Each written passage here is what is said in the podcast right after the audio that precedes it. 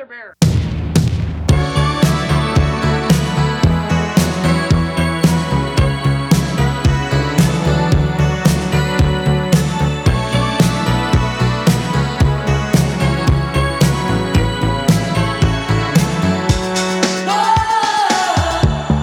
Hello，大家好，欢迎来到啤酒食物局，我是天我是琪，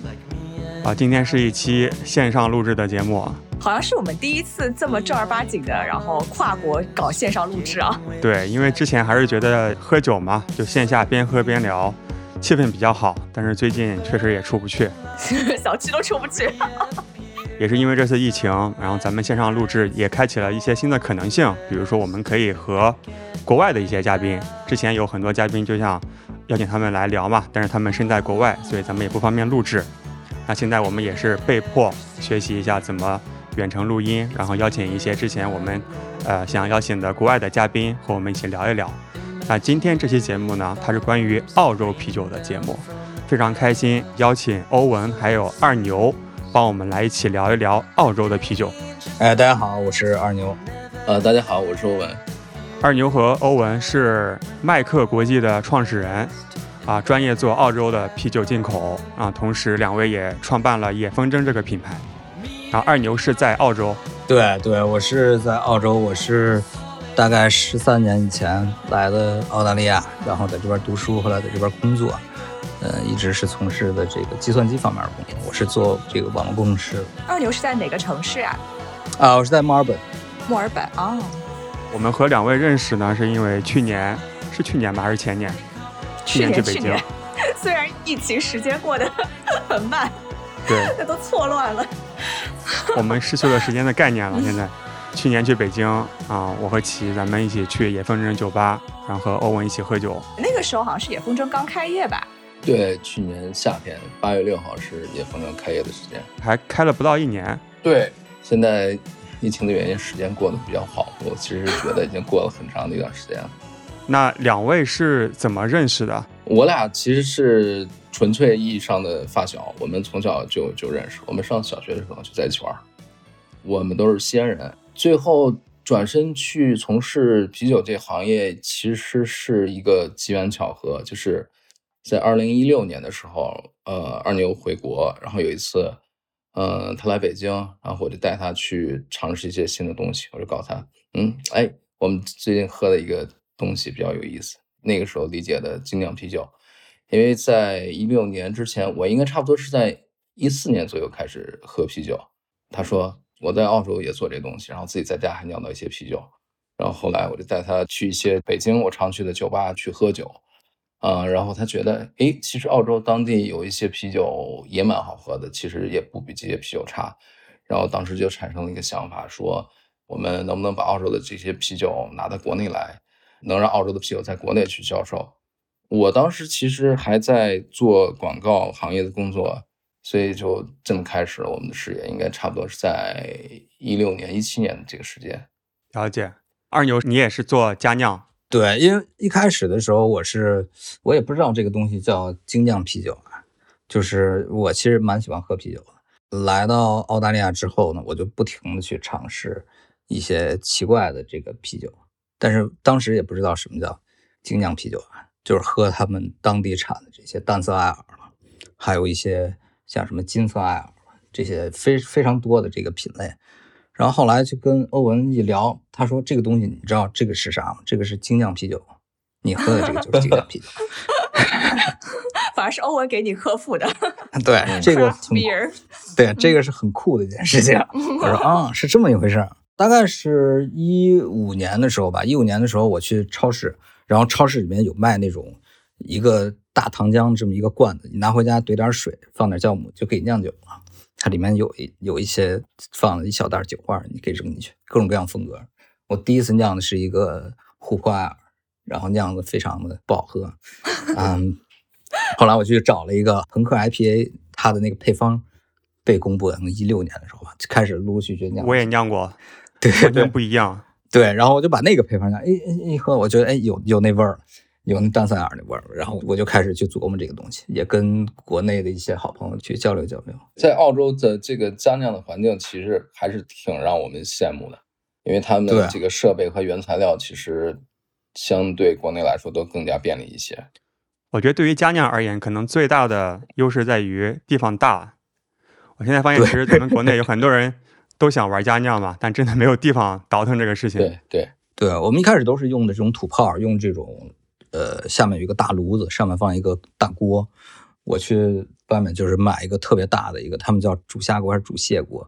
麦芽放进去，什么泡。所以在澳洲家酿设备其实是在超市里就可以买到的嘛，它其实是超市里面有这个库珀斯它出的这种塑料的，就简易版的。对简易版的这种，你可以买的非常便宜，大概几十块钱。我一想，哎，我几十块钱我就能酿二升酒，这玩意儿挺划算。后来我发现买家酿是可贵了呢。后来我一算啊，三五五乘以二十四到底是多少？哎，这个这个是小于二升的，我就买了这么一个一一个东西回家就玩儿。后来上瘾了就，后来我发现这是一个非常烧钱的事情，大家千万不要是是 为了省钱去玩这个家酿。对，家酿特别好玩儿，但是家酿不会为你省钱。对，家酿是不会为你省钱的。对，刚才你频繁提到一个词啊，叫做淡色艾尔，是不是澳洲人特别喜欢喝这个淡艾？对，这个几乎就是澳大利亚的国民风格了，是你周围邻居喝的酒，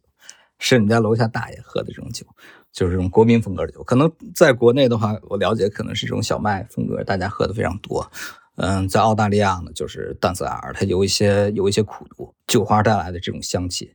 澳洲的淡色艾尔跟我们平时见到，比如说那种美式淡色艾尔有什么最大的差别在哪儿呢？嗯，对，澳洲的淡塞尔它主要是主要是依赖这个本土的这个元素了。其实像很多年以前啊，十年以前，我们喝到的淡塞尔跟现在喝到淡塞尔其实区别蛮大的，因为现在可能更多的这种美式的加大这种美式啤酒花，比方说这个西楚银河、呃西楚马赛克啊，嗯这些都是比较经典的美式酒花，包括这个卡斯卡特呀，呃三 C 啊，就是这个哥伦布。还有这个世纪，这些都属于非常经典的西海岸美国酒花。这些酒花呢，基本上都是非常偏这些葡萄柚啊，或者说松针啊、松脂，对柑橘这些味儿。呃，相反来说，澳洲的酒花跟新西兰的酒花，他们呃有些酒花是真的有一些非常个性的味道，比方说这个新西兰的尼尔森苏文，大家都知道啊，有这个长相思的这个味道在里面。澳洲的有一些酒花，比方说像银河，比方说像维多利亚的秘密或者艾拉这种酒花，它是非常奔放的这种水果的风味在里面。所以它水果的导向和典型的美式的酒花相比，它也是热带水果嘛？它的祖先都是美式的酒花，它是美式的酒花拿过来，然后跟别的酒花再去培育。你像银河是二零零九年面世的，维密是二零一三年面世的，其实都是非常的晚。这个其实就是来自于大家对淡塞尔的一个一个热爱，这种热爱去驱使酒花的培育公司来去培育这些大家更喜欢的风味在里面。像银河这种酒花就是原产于澳洲，对，它是原产于澳大利亚，它没有在任何地方其他地方生长。像银河啊、西楚啊、马赛克这些，我们就经常开玩笑给它叫作弊型酒花，就是你把你拿这些酒花很难酿出一款不好喝的酒，只要它不氧化，因为它味道非常的重。这里可以给刚入门的爱好者讲一下吧。刚才我们聊的这个淡艾，就是淡色艾尔，其实就是个减弱版的 IPA。就 IPA，大家可能都听过这个词啊。淡色艾尔就是减弱版的一个 IPA，是澳洲人日常会饮用的一种酒的类型。对，是一种就是非常适合每天去畅饮的这种。澳洲的市场上基本上不太流通小麦啤酒，淡色艾尔在澳洲的流行程度就跟我们国内喝小麦啤酒的受众的这个人群一样广泛。那澳洲既然是酒花的产区，会不会有一些品牌会直接把刚刚摘下来的酒花拿去酿酒，就所谓的鲜花嘛，鲜花 IPA？对，酿鲜花 IPA 其实是非常流行的，尤其每年到这个三月底、四月底，啊、对，三月底到四月初这个时间，就是新新鲜的花刚下来的时候，就是周边有很多这个酒厂，尤其是它必须得是离产区非常近的这些这些酒厂，包括这个酒厂的这些大的客户，他们会提前跟酒花农场预定两百公斤、三百公斤这样的新鲜酒花去酿这种湿花的啤酒。湿花的啤酒跟干花酿造的啤酒其实是有一个非常非常明显的区别，因为湿花它是没有被干化、没有被挤压，所以它里面的这个酒花腺体它是没有被氧化，带有非常强烈的这种草本和长相思的这种风味在里面。OK，今年鲜花在国内也是一个新的话题啊、年初的时候，明日酿造的范金范老师从美国空运了一批冷冻的酒花，去酿了一批 IPA，反响还挺好的。对，那个鲜花 IPA 我喝过，在国内喝到这么棒品质的鲜花或者石花 IPA，其实还挺难得的。其实我们在去年就进口了一批酒花民族酿造的这个，我们当当时把它翻译叫做石花 IPA，因为在墨尔本其实有特别得天独厚的优势和条件。当时酒花收获季的时候，我们这样的这些酒基本上是在现摘酒花四个小时之内就进行投放。跟国内有一点点的区别，就是国内是冷冻的，然后呃略微有一点点区别吧。我回头可以把那个片子发给你们。每年酒花民族都会酿这么一批酒，呃，因为首先首先他们要满足他们是酒花公司的 VIP 客户，然后他们有一个协议，每年才能拿到一部分少量的这个新鲜的酒花去采摘，然后差不多在四到六个小时之内拉回酒厂进行投放。去年我们在国内上枪的这批酒，其实对于很多爱好者是第一次喝到所谓新鲜的这个石花 IPA，喝起来可能跟大家的感受还不太一样，因为每个人都抱有不同的预期和不同的风味的预设，喝起来的那个味道更加的原始，然后有更加纯粹的植物草本的味道在里面。好，那我们回到啤酒事务局的传统，虽然现在是上午十点多，我们决定开瓶酒。我还我在刚才喝咖啡，先把我的早 早 C 喝完，等会儿来个早 A。我现在开一个昨天晚上团购的，啥味儿的酒啊？是个拉格，还挺新鲜的吧？就现在能够喝得到都不错了。哇，真太好了！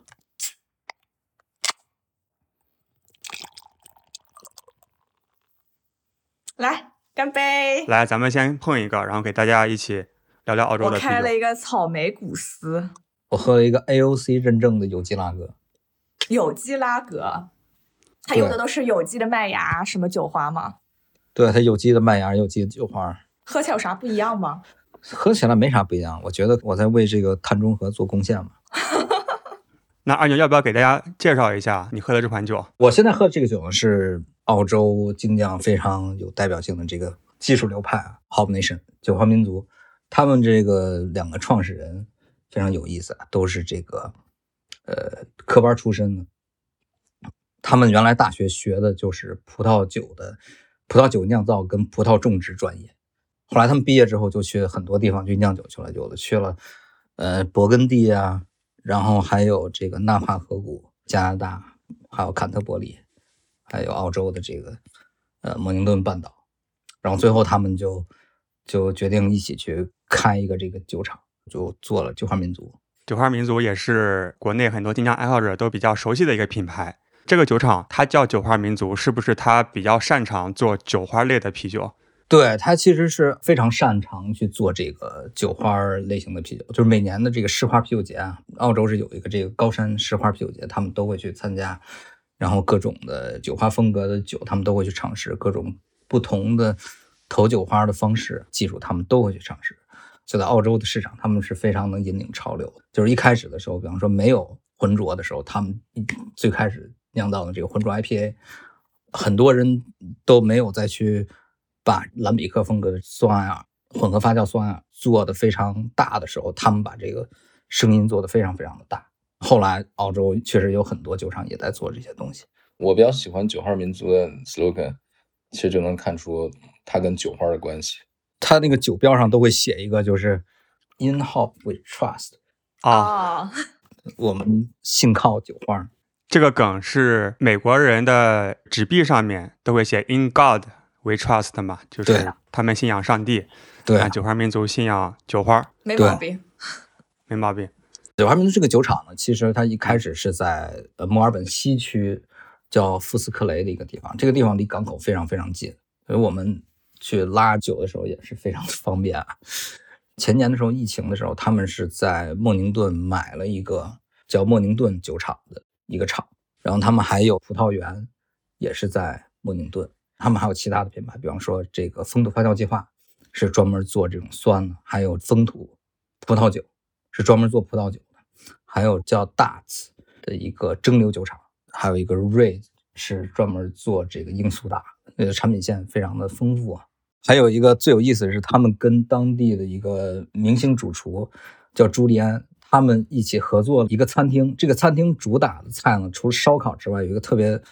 明显的一个标签，特别著名的一个标签。这个标签就是发酵类食物。嗯，他们这个名字叫 Zymergy，然后是一个英文是发酵的意思，发酵艺术，翻译成中文就是贼墨迹，因为每一道菜 做的时间都特别特别长。确实发酵挺墨迹的，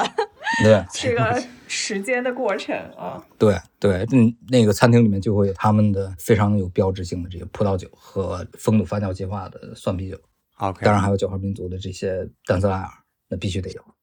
哦，这个好酷哦！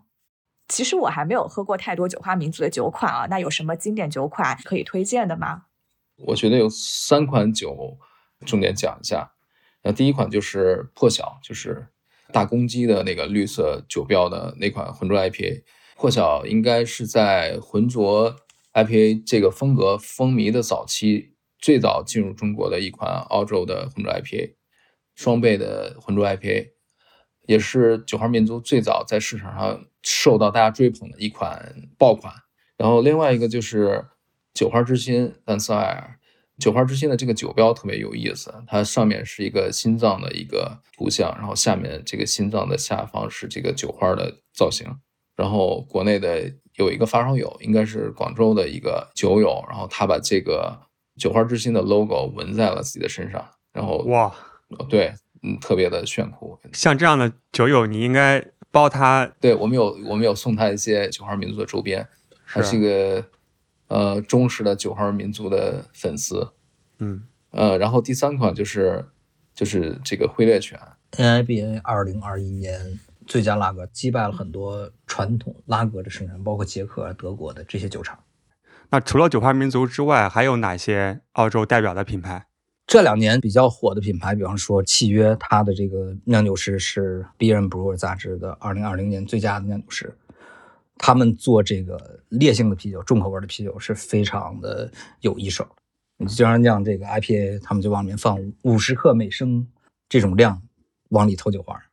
哇，每年成本，对嗯，对，真的是就是 那款酒的名字叫财务危机，你知道吗？他们即使常规款的双倍的 IPA，他们的投量也在二十二十五、三十克每升嗯左右，所以酒花投放量非常非常的大。嗯，有一次我去看他们酿啤酒，酿酒师站在上面投酒花，你发现那个雅基玛那个袋子刷刷刷刷不停往下掉。都是经费在燃烧。对所以他们比较善于做一些度数高的酒。对，高度的酒。有哪些代表的酒款？嗯，代表的酒款可能就是从二零一九年开始做的一款酒，叫做重返末路。呃重返末路这款酒呢，是他们陈桶系列的一款非常重要的酒啊。每一款酒基本上都是从几十个这个桶里面选出大概八个桶，然后把它们调和出来一款这样的酒。这款酒耗费的这个时间成本非常的高，因为这个陈桶周期基本上是在十二到二十四个月。重返末路这个系列一共是有三部，第一部就是呃原始的这个重返末路版本，第二部叫星火，然后第三部叫绝望祈祷。第三部的绝望祈祷现在应该正在上海的这个港口，应该 可能得欧文在擦眼泪。隔离十四天。呃呃不止十四天，哪止十四天？因为今天早上船公司通知我们，在上海靠港的船好像要去停到宁波了。对，哦，但这种桶陈的啤酒应该也不怕等吧？这种应该没有事儿，但是我们里面有很多 IPA 就是酒，对，有很多 IPA 可能就对，但是还好啊，就是一直打冷。就是这个集装箱，每次去提这个柜的时候，我基本上都会去，然后我都会站到里面，感觉一下里面冷不冷，然后手摸一下它那个它它里边的那个内壁，看一下里面有没有打冷，有水珠这种，我就知道，嗯，它按我的要求打冷了。虽然咱们喝不到，但是欧文可以给大家分享一下这个酒是什么味道的。好心塞啊！只能听听。我现在理解每次大家听我们节目的时候，就是说，哎，看你们喝的很开心，然后喝不到的这种感受了。这个酒我我其实拿拿给很多就是圈内的朋友去分享，基本上是没有差评，因为它在 on tap 上其实也是非常高的一评分，基本上在四点五、四点六这个区间。开罐有强烈的巧克力、香草，第二步里面会有增味，有加入了榛子。第二步和第三步的酒精度也也要比第一步原始的这个版本更高一些。二零二一版本的这个重返末路酒精度是十四点六度，对，所以有一些酒友喝完以后觉得，哇，这个会有一些酒精感，因为它沉的是 bourbon whisky 那个桶。实际上，作为一款十四点六度的酒，它有一些酒精感的体现是是比较正常的。我们现在也在去等第三部跟之前的两部到底有什么样的区别。等清关之后，我们可以给大家试一试。对，到时候你们试一试，然后再跟大家分享一下这两款酒到底什么样的风味。好，那关于契约咱们聊的差不多，还有哪些澳洲的精酿品牌可以给大家分享吗？呃，还有特别想分享的就是这个雪梨山。雪梨山这个酒是我从二零一六年、一七年的时候都特别喜欢它这个酿酒师酿的酒。那个时候雪梨山还不存在，他是在另外一个酒厂里面工作。但是那个酒厂出来的酒，我就非常的喜欢。雪梨山是这两年在澳洲本土崛起非常快的一个酒厂，两两个方面，第一个是我用通俗的话讲，就是他们做的多数的酒喝起来都非常的绵密，还有就是这两年在澳洲，它的它的整体的这个评价是非常非常的高。雪梨山现在也是全澳啊，它评分最高的酒厂，它是第一。然后第二是它在二零一九年到二零二零年这个时间去扩大了它的产能。现在雪梨山的产能非常非常大，应该是有一个足球场那么大，差不多。对，大概是有一个足球场那么大。嗯去年五月份的时候，我去了他们的一个新的酒厂，在悉尼的这个呃 Parents 呃 Emu Plants 那个地方，就在蓝山脚下，离他们原来的酒厂大概开车四十分钟左右。其实 Mountain Culture 翻译出来叫雪梨山，这个翻译呢其实不是特别准确的一个翻译，因为我没办法找到一个非常准确的翻译。Culture 是酵母的意思，尤其是说自家的这种酵母叫做 culture，代表了自家是那个的风文化的那个 culture，是对文化那个 culture，比方说我这个酒厂用自家的酵母，我就是用的 house culture，house culture 哦不一样。他其实一开始是想做一个酸啤酒的酒厂，山里面的野菌的，对山里面的野菌，对对对，没错没错。但是但是后来呢，他发现这个蓝山，他住的这个地方是蓝山景区里面，就是你去你去蓝山里面，你要去进行这些攀岩啊这些活动，你必须得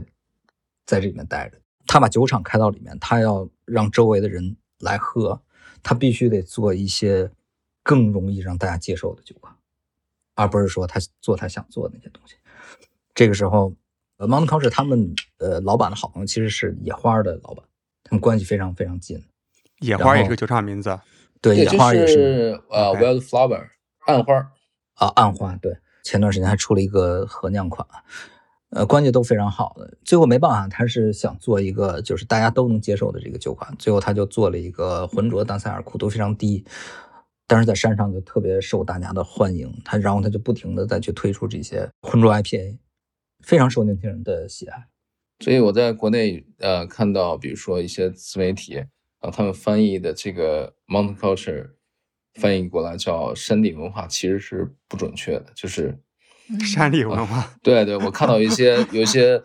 自媒体的这个发烧友自己翻译的这个名字叫做山地文化。我是今天第一次知道 culture 原来是酵母的意思。对对啊，因为这个可能更适用于做这种混合发酵啊，或者说你说野菌的这种酒厂，他们更愿意去这么去叫。最后你们是为什么把它翻译成雪梨山呢？因为悉尼是我不知道是香港还是台湾呢，也是我们的一个方言，管它叫雪梨，所以我就说雪梨，它刚好在那个蓝山上面，就叫雪梨山好了。对这个翻译其实夹杂着一些私心在里面，就是我们希望大家更容易、更方便的记住它。OK，雪梨山的代表酒款，我觉得那，呃，记忆回放应该是它的这个记忆回放。这个记忆回放是啊，大概二零二零年某个时期，它是世界 top 五的，世界前五的一个浑浊 IPA，非常的强，这个酒做的非常的棒，而且它这个酒充分的展示了澳大利亚酒花的特点。它这个酒呢是加了美国非常著名的这个作弊酒花西楚，还有这个澳大利亚的作弊酒花维密。维密其实是类似于这个银河的姐妹花一样的，但是它可能更突出柑橘果皮的这种味儿，还有一些这种香料的味道在里面。里面还加了一个美国的酒花，叫叫夏洛。然后这夏洛呢，它是本身是有这个椰子味儿，而且它本身这个酒的苦度非常的低，所以你去喝它的时候会有。喝那种大果汁儿这种感觉，椰子柑橘汁儿这么一种感觉，口感非常的绵密。对，口感非常绵密。雪梨山呢，它其实，呃，也是非常有特点的，就是它和酒花民族都是非常坚实的煮出糖化法的一个拥护者吧。他们都是这样做的。我们下次你去喝雪梨山的时候，你会发现他们的酒头消沉速度是非常非常慢，可以在上面沉好长好长时间。OK。雪梨山聊完了，下一个代表的品牌是哪一个？下一个品牌丹顿，丹顿真是是一个非常有意思的酒厂啊！它是一个非常有自主精神的这样一个酒厂，就是我不管别人在干嘛，我就是自己酿自个，怎样酿好玩怎样去玩。它丹顿是现在拥有，呃，之前是我不知道现在还是不是啊，就是就是一个吉尼斯世界纪录酒头接管最多酒头的一个酒厂。他去哪里接管？他是在布里斯班的一个酒吧，同时接管了一百多个酒头吧，全是不一样的酒。他是他自己产的不一样的啤酒，非常的有意思。真的是在用各种原材料在往里面加，这什么蘑菇了，什么墨鱼汁儿了，这些东西他都会往这个酒里面去加，很好玩。所有人，比方在复活节的时候，会去酿这种比较有节日气氛的巧克力蛋的石涛啊。之类这种酒啊，丹顿它不，它还会酿一款什么棺材板烟熏艾尔。棺材板儿，对，他是拿这个非常不按常规套路出牌的 品牌。对他老板是一个当地非常有影响力的一个摇滚乐手啊，非常有个性啊。嗯，丹顿应该是在国内应该大家最耳熟能详的澳洲品牌之一。我觉得我们对它的定位在国内可能也更多是偏口粮酒。然后说到丹顿。避不开一个话题，就是它在国内最受欢迎的一款酒，就风暴兵团，这个应该是 圈里边非常追捧的一款酒。说实话，它并不是特别符合我的喝酒的审美，因为，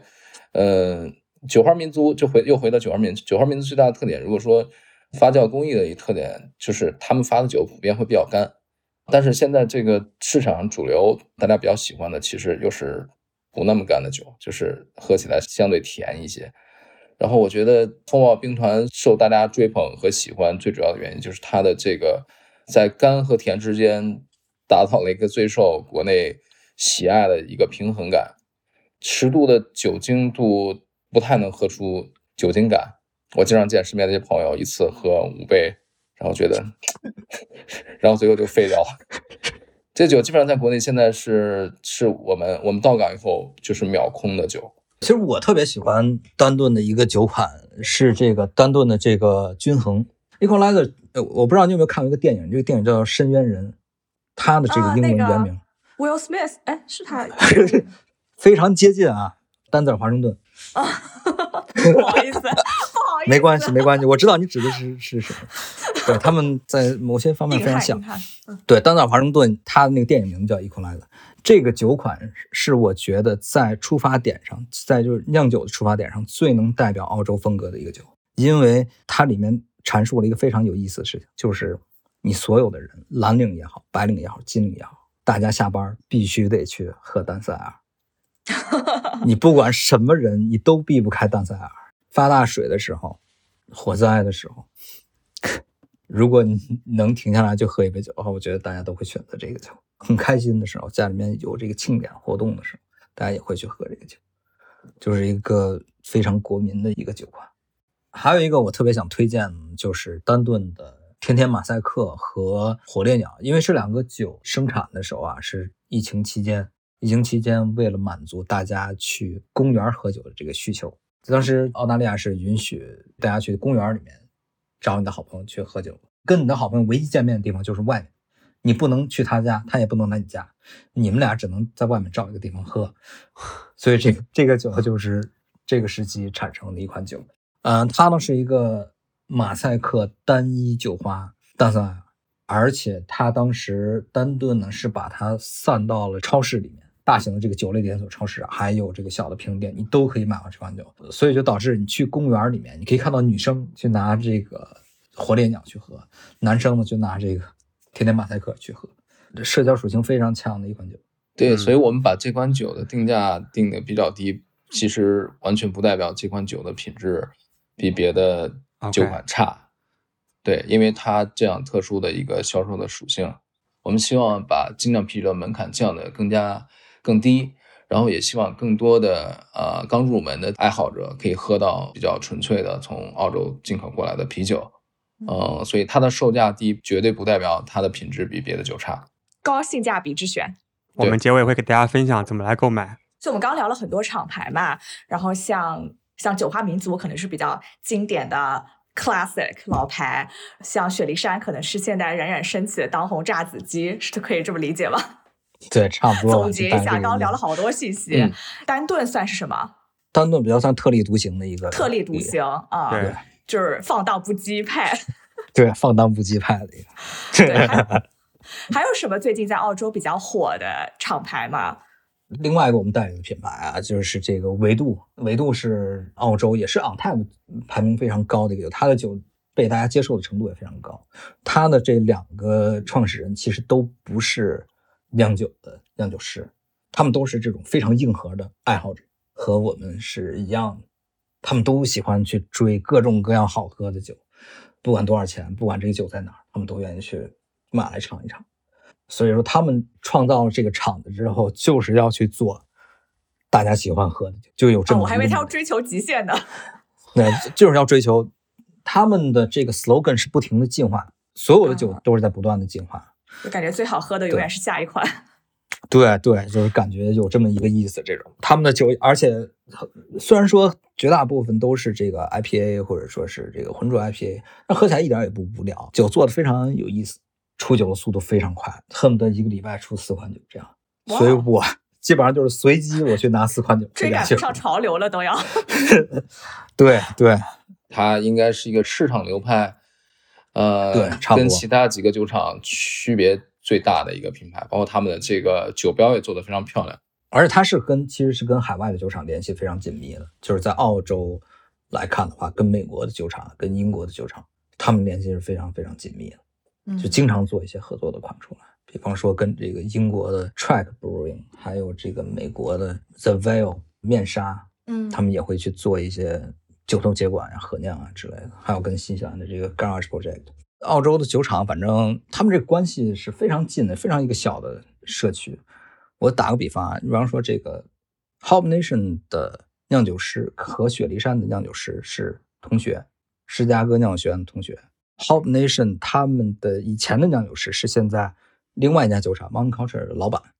他们的销售是以前雪梨山老板工作的那个地方的销售。感觉你把澳洲精酿圈这个这几个人的关系 说的清清楚楚。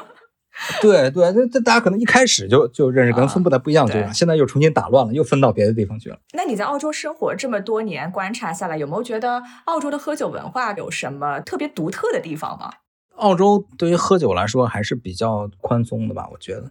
那嗯除非是小孩儿、孕妇不让喝酒之外，公共场合不能喝酒之外，跟国内的这个饮酒文化还是有一些差别的。比如说，在澳洲，大家通过电商去买酒的比例是比较小的，就是大家还是比较习惯 去在线下店去买酒，因为在当地有很多这样的，对，有嗯很多。昨天我发照片，其实有一张就是当地的这个大型的连锁酒超市 Dan Murphy's 这样的一个店，基本上在那里面能买到各种各样的酒。所以大家有一个这个喝酒的习惯，就是我下班路上，然后顺带停好车，然后进里面去买一些酒。他们是按照嗯四听一提就一个 pack 去买，然后带回家去喝，这是挺大的一个区别。第二个就是，呃，在澳洲政府规定应该有一个叫呃一个标准酒精含量，就是 one standard 这个概念。当地其实也没有严格意义上规定喝酒就完全不能开车，不同国家这个政策不一样。不过我们还是提倡大家喝酒一定不要开车。喝对，开车车不喝酒，喝酒不开车。对对对，然后还有一个我觉得比较有意思，也是我之前忽略的一一件事情，就是我们并不能在大街上去喝酒。有一次，我们去吃饭，然后就在一个一个平店，然后买了一些啊一直想喝的啤酒，然后我出了那个平店，然后就把那个易拉罐打开了，然后还告诉我警察会来抓你的。哦，对，那所以像国内那种公路商店那种聚集在平店门口，在大街上喝，其实在澳洲是不行的。呃，有些酒吧 可以，有些酒吧啊它有户外饮酒的这个执照，这种的话就可以。但公路商店二牛你可能不知道，它完全不是他酒吧自己的区域。它就是在大马路上，一群年轻人坐在马路牙子上喝。完了，这个太棒了。就是 对我那天看到朋友圈还是看到知乎，我记不清楚了。然后一朋友也说，回到国内觉得最爽的事就是去七幺幺买一瓶酒，然后出了门就能打开去喝。嗯，我们之前有拿回国内的一款酒，就是契约的这个叫时刻。时刻其实它这个酒酿酒的初衷就是它只有一个标准的这个酒精含量。对，啊，其实大家不太理解，比如说那款酒，它虽然酒精含量低，应该只有三度三度左右，三度对，三度三点五，三度左右，但实际上它的这个酒花投放量一点儿不少，就是它在一个低酒精度的情况下，然后去表现非常好的这个酒花的平衡感。其实我还蛮喜欢的一款酒，但是可能对于普通的爱好者可能会觉得，哦，这个酒好淡，为什么这个酒做的这么淡？为什么会有一些苦味的体现？对，因为它背后有一些呃特殊的文化在里面，可能是没错嗯大家不太清楚的。而且可能每个人也是喝酒的需求不一样吧，有些人可能就是嘴巴里面想念那个味道，然后呢就得来一点儿，啊虽然酒精度低，但也挺好的，对，影响工作。所以我也觉得对，其实这个你提到这个概念，其实就是现在特别火的一个概念，叫餐酒。就 table beer，对对，table beer，table beer。前两年的时候，澳洲野花这个酒厂，它是做酸啤酒的嘛，但是它也会出这种 table beer 四四零的这个，就三度的酒精度，三点二还是三点五的酒精度，就喝起来非常的舒服。嗯然后很多酒厂其实大家慢慢都开始去做这种风格，契约的这个也是，我跟他们的酿酒师他们去去聊过，然后他们其实就是想做一个能一直去喝的一个淡菜，你一直嗯，喝到晚上，你喝到第二天你都不会晕。其实就把啤酒更多的融入到生活的一部分嘛。对，那时间差不多，我们先插首歌。音乐回来之后，我们可以聊一聊你们创办野风筝，以及把这些澳洲品牌带到国内之后的一些故事吧。好。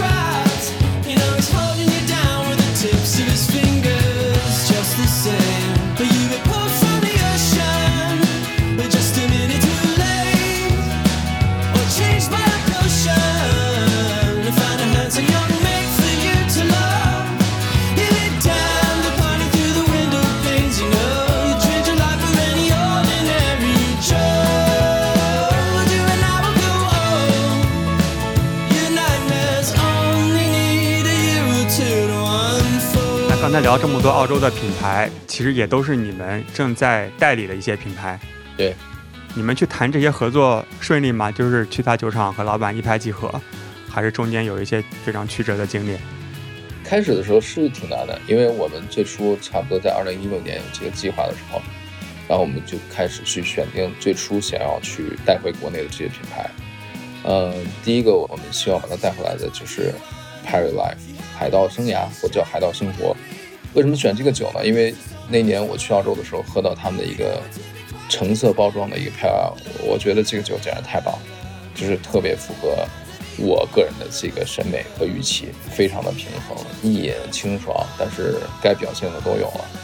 这个酒厂我们商务谈判差不多前后进行了半年多的时间，就反反复复，有有当面，有电话，有邮件，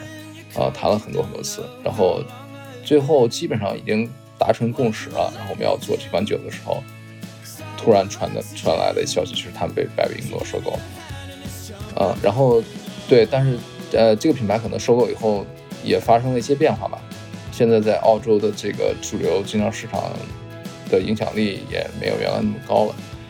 第二部分就是一旦有了开始，其实后面就比较顺利。比如说我们最早做的这个九花民族，因为九花民族的这两个酿酒师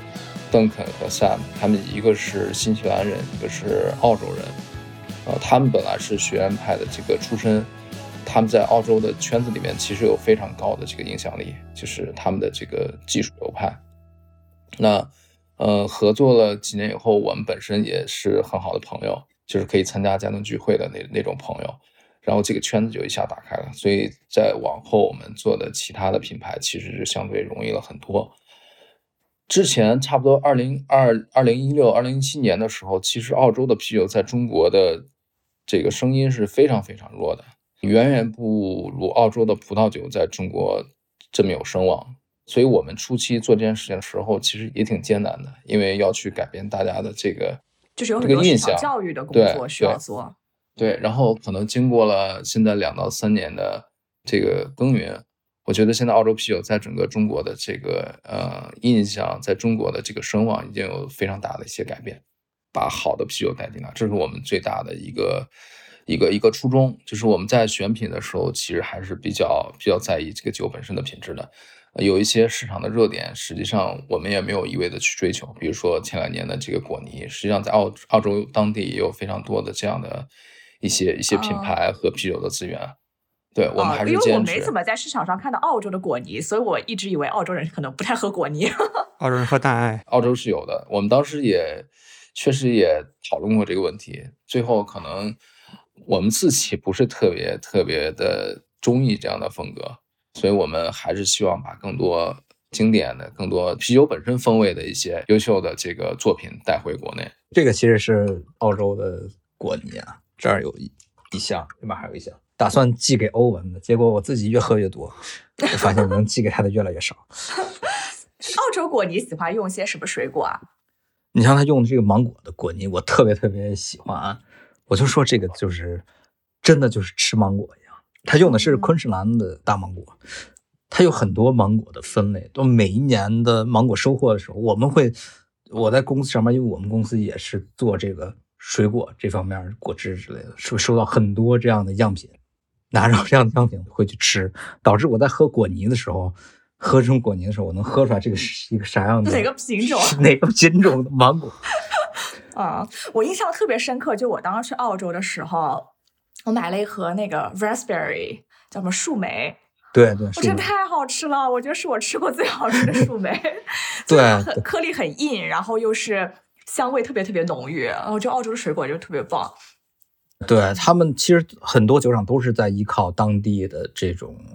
农作物、水果啊，尤其是水果，然后去酿这个水果风味的啤酒的话，嗯，品质是非常不错的。在当地有一个比较得天独厚的优势，就是酒厂往往会跟当地的一些农场，比如说专门种植樱桃的这个农场，或者专、嗯专门种植什么芒果农场，他们之间会有一个直接的合作。所以至少我们在做的这些酒，绝大多数有水果增味的，它都是加入新鲜的当地的这个水果的原果去做的。比方说像酒花民族的中度发酵计划系列，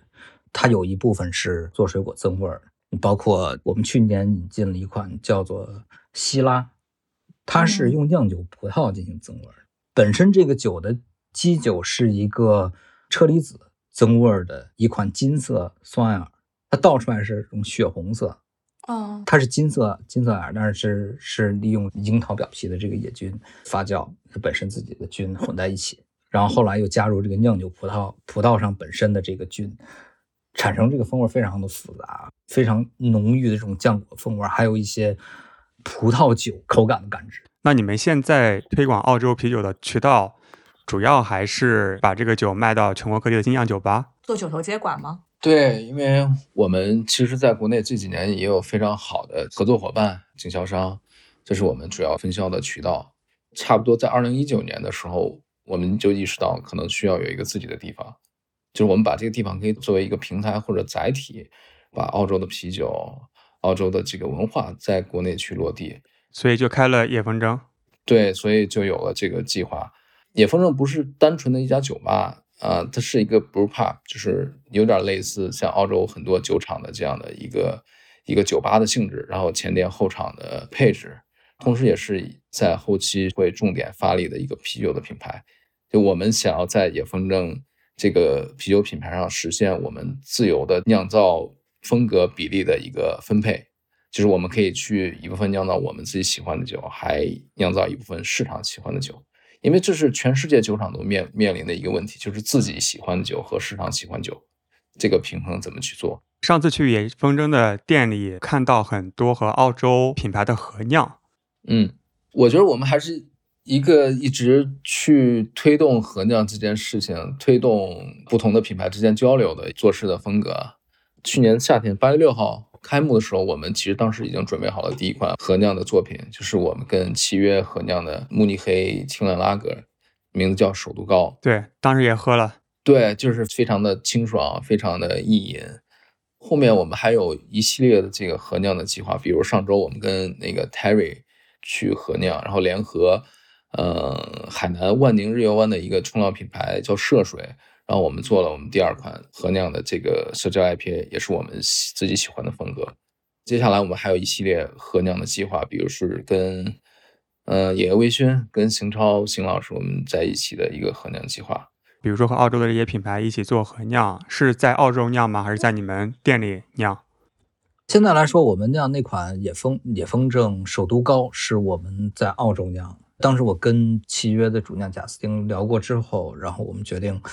在就是他们本身已经酿过的某些酒款上做一些改进。比方说，我更喜欢去用出芽时间比较短的这种短麦芽来提升酒头的这个绵密程度，包括再加一些澳洲跟新西兰本土的这种酒花，来去增加一些这种苦度、风味的层次。所以说，我们当时去酿了这样一款首度高，在野风开业的时候，我们希望大家都能很开心的去畅饮这个风格的酒。它是一个你可以去细品，也可以去畅饮的一个酒款。我觉得我们应该算是一个比较喜欢做传统风格的一个精酿厂牌，因为我们现在已经做好几款拉格，然后像什么英式棕爱这样传统的风格。这些都是你喜欢的酒，听出来了。对，这个加达私心在里面的。二零一九年的时候，我们就带着酒花民族的两个创始人兼酿酒师，来过中国。我们当时做了四站的巡回，北京、北京、广州、成都和西安。呃，我们当时的目的就是希望他们能更了解中国市场。就是有时候我们跟他们表述中国市场可能更喜欢，呃，中国的这个精酿爱好者更喜欢什么样的风格，可能跟澳洲当地是有些区别。所以我们希望他能通过这样的机会去更加了解中国市场和中国的啤酒爱好者。当然，我们也希望中国的这个市场更加去了解代表澳洲流派的他们。所以就是我们当时节奏紧密的走了四个城市，我们在成都跟跟厂长一起合酿了一款非常优秀的这个浑浊 IPA，当时只有两个批次。嗯，这个酒的名字可能现在大家都不太记得了，因为当时只有两批的这个产量，后面就没有了。这个酒的名字叫叫啥？关于成都。关于成都对，当时那个合酿跟现在的合酿不是特别的一样。现在的合酿可能因为特殊的原因，多数的合酿就是就是邮件合酿，可能占了主导。交流一下经验。对我我们当时的这个合酿应该是一次真正的合酿，就是因为首先是酿酒师当面的交流和沟通，嗯，然后我们还从墨尔本人肉背回来了两箱 HPA 的酒花儿，所以啊当时的这个合酿的原材料有有一部分也是从澳洲空运过来的。这样的交流真的是挺有意义的。我们在成都其实也只待了一天一夜的时间，但是我们进行了两次面对面的交流，就头一天的晚上和第二天投料之前，两个品牌的酿酒师、酿酒团队都进行了非常，我觉得这是非常有意义的一些技术交流，从技术，然后原材料，甚至包括一些产品到文化的一些交流，其实还是蛮丰富的。不限于当时那一款酒，就是很多酒款，包括酿造的风格也好，酿造的工艺也好，各种各样的酒，大家都在聊。为什么我们录节目也是倾向于说面对面的去聊？因为啤酒就是一个促进大家面对面交流的一个文化的产品，所以不管是喝酒还是酿酒，我们也是特别希望大家面对面的去喝酒，面对面的去交流。，对对我们特别希望尽快的面对面的见到大家。对，你像我跟欧文都很长时间没有见面了，你是不是都没有去过野风筝？野风筝我都没去过。作为品牌联合创始人，没有去过自己酒吧。对我退掉了，我退掉是二零二零年春节去墨尔本的机票。然后二牛退掉了来北京的机票。是那你们接下来有什么计划吗？疫情缓解之后，想做一些什么样大事儿？对我特别想做的一件大事儿就是先去趟野风筝，在里面去酿一酿一波酒，这个是我特别想做的事儿。行，那欧文呢？你的计划？做了这么多年的进口，我们接下来也希望把更多具有澳洲特点的一些符号，还有包括他们的风格、他们酿酒的一些理念，通过本土化去实现。对，所以野风筝也作为我们的一个出口，我们下半年可能会更多的去平衡关于进口和在国内酿造这部分的一个比例，更多的这个啤酒是能实现在本土的酿造，产出我们更能表达我们自己想要表达的理念的一些作品。对我觉得应该不是一个单纯的复制。OK，有没有哪个风格特别想酿的？下一款酒想酿啥？其实我们是非常喜欢这淡三啊，淡爱，哦，对，北京淡爱各种各样的淡爱，你们可以做一个，比如说二十个九头的淡爱接管，什么样？对，我们想过做一个九头接管的主题是那些被我们遗忘的啤酒风格。啊，各种啊小众，呃，不是各种小众，而是各种传统。比如说有什么，嗯、英式棕爱，英式苦嗯，皮，拉格、皮尔森、英式苦皮，对我们想做一些这种传统的啤酒风格的一个主题的接管。这很有意思啊，搞起来。对我们觉得这几年精酿啤酒发展的特别特别快，但是也可能走得太快了。我们我们在有的时候忘忘记了这个啤酒本身的这个属性和最初喝啤酒的一些一些初衷。它其实就是应该是最最简单的一一一款含酒精的发酵饮料，所以我们希望去把它拉回来，回归经典。对我们有这样的一个计划。对，这几年感觉大家在变着花样的去搞一些极限的挑战，虽然可能从测试工艺的角度或者是探索的角度，其实是有意义的嘛。但是回归到咱们日常喜欢喝什么，适合喝什么，可能并没有那么复杂。嗯，对对，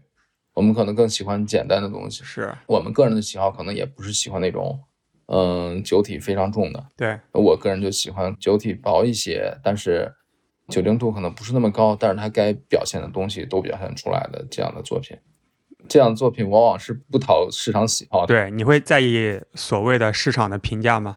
会吧？我觉得毕竟它还是一个商业行为，所以我们也需要在中间去做取舍和平衡。你比如说像雪梨山，雪梨山在当地其实，呃，赖以成名的应该是他们做的非常多优秀的浑浊 IPA。实际上他们在当地卖的最多的酒是他们自己产的皮尔森。那你怎么看待就是大家现在都非常看重评分这件问题啊？你觉得评分这个事情是有意义的吗？呃，我觉得是有意义的吧。尤其之前我也蛮在意这个评分的，我每天都会刷各种评分嗯，尤其自己的酒。但是对评分这件事情，我是这么看的：对一款酒的喜好本身就是一个非常主观的感受，所以我觉得每个人都有权利去去大胆的说出喜欢或者不喜欢一款酒。我觉得这本本身就是一个非常非常主观的事情。呃，但是更深入的对一款酒的评价，我觉得还是要谨慎一些，因为有时候错误的信息可能会误导别人。几年前我们遇到一个关于酒的评论，是九号民族的那款过桶的帝国世涛卡拉什，对，然后我们就看一个客户评价，嗯，这款酒怎样怎样怎样，这个这个我中间细节忘了，但是最后结论是有一句话是这么讲，结论是说，哦，不过俄罗斯酒的风格 大都这样，因为那个酒它的这个酒标上风格标注的是俄罗斯帝国世涛嘛，嗯，对，所以我觉得，呃，我们经常会遇到一些这样的情况，那酒标上会有一个 AK 四十七，还有一个熊，还有一个莫斯科红场匪。夷所思。嗯，前段时间各种抵制俄罗斯，好像有一个猫的品种叫做俄罗斯猫，是不是？嗯，然后大家都在抵制俄罗斯猫，我就不懂。对哎所以还是要有自己的主见，不要人云亦云。对，我觉得可能对一些自己拿不准的信息，我觉得还是要相对相对谨慎一些。但是去表达自己喜欢不喜欢，去给他打一分还是五分，我觉得这都是没有问题的。我们从头就接受各种的各种的声音，呃，批评的声音和这个呃赞赏的声音，这个是完全没问题的。一款酒的评分可能未必直接反映这款酒的好坏，但是一定能反映这款酒在当地市场受欢迎的程度。还有就是评价一个酒的好坏，就是一定要参考这款酒的风格，呃，不然就像嗯、呃离开剂量谈毒性。就比如我们经常看到在酒评里面会对一款 Pale Ale 去评论，说它比较寡淡或比较水，那你去喝 IPA，对，就是这个是很尴尬的一个话题。呃，有的时候我还会看到一些评论，比如说，呃，一款十四五度的酒，比如说重返末路二零二一版，它的酒精度是十四点六，然后它还过了这个波本桶十二个月的时间。我们也看到，比如说有一些反馈说它有一些酒精感。实际上，我觉得一款十四五度的酒，它有一些酒精感的表现，我我在我看来也是正常的。对，其实就是要看你在喝什么，以及你想在不同场合获得什么。比如说，大部分的时候我不喜欢酒精感的酒，因为我想畅饮，喝着爽。嗯但是有些时候我就是，比如说不开心，或者是特别开心，就像想喝一个 tequila shot 一样，我就想喝一个烈的，对给我劲儿的那那种酒。这个时候，这种酒精感是个好的事情，所以还是要看自己想要什么。对，可能我们面对最大的一个难题就是，我们经常会遇到客人用 IPA 的标准去评价一款 Pale Ale。其实 Pale Ale 这款这个风格的酒，它的它的产生本身就是为了大家去畅饮的，就是它没有那么高的酒精度，它没有那么厚重的喝酒的压力，但是它又能足够去表现艾尔啤酒特有的这个酒花的香气和平衡，所以这就是一款优秀的 pal 的作品。呃，那如果用七度以上的这个 IPA 的标准去评价一款淡艾，其实我觉得多少是有些有失公允的。大家拿到一瓶酒的时候，打开坐到那儿就喝就完了，充分的去享受这个啤酒，就跟我们去一个非常壮丽的一个山川湖泊去那儿一样，我们一去先拿照相机咔咔照，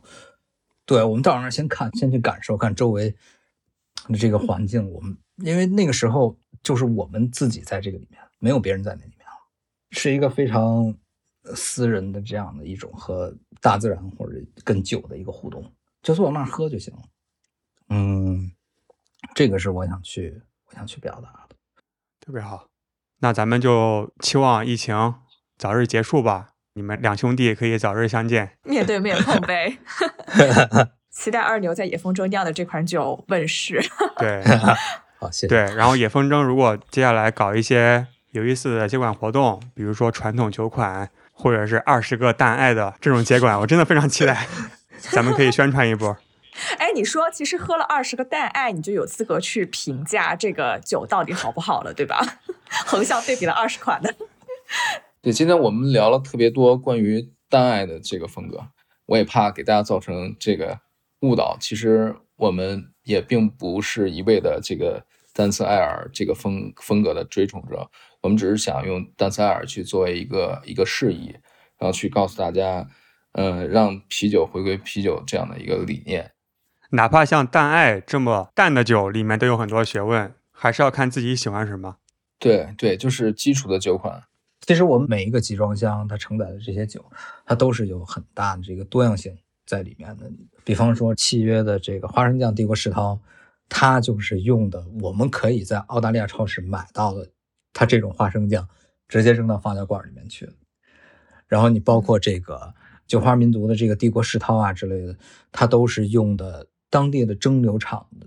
所用的这种威士忌桶进行的熟成。对，都有很多充满了澳洲代表元素的特色。对，里面包含了二牛的很多小心思，大家可以体验一下。对嗯，实际上，精酿啤酒的风格的多样性是非常丰富的，也希望大家可以去尝试不同风格的啤酒，去尝试不同的来自澳洲的精酿啤酒。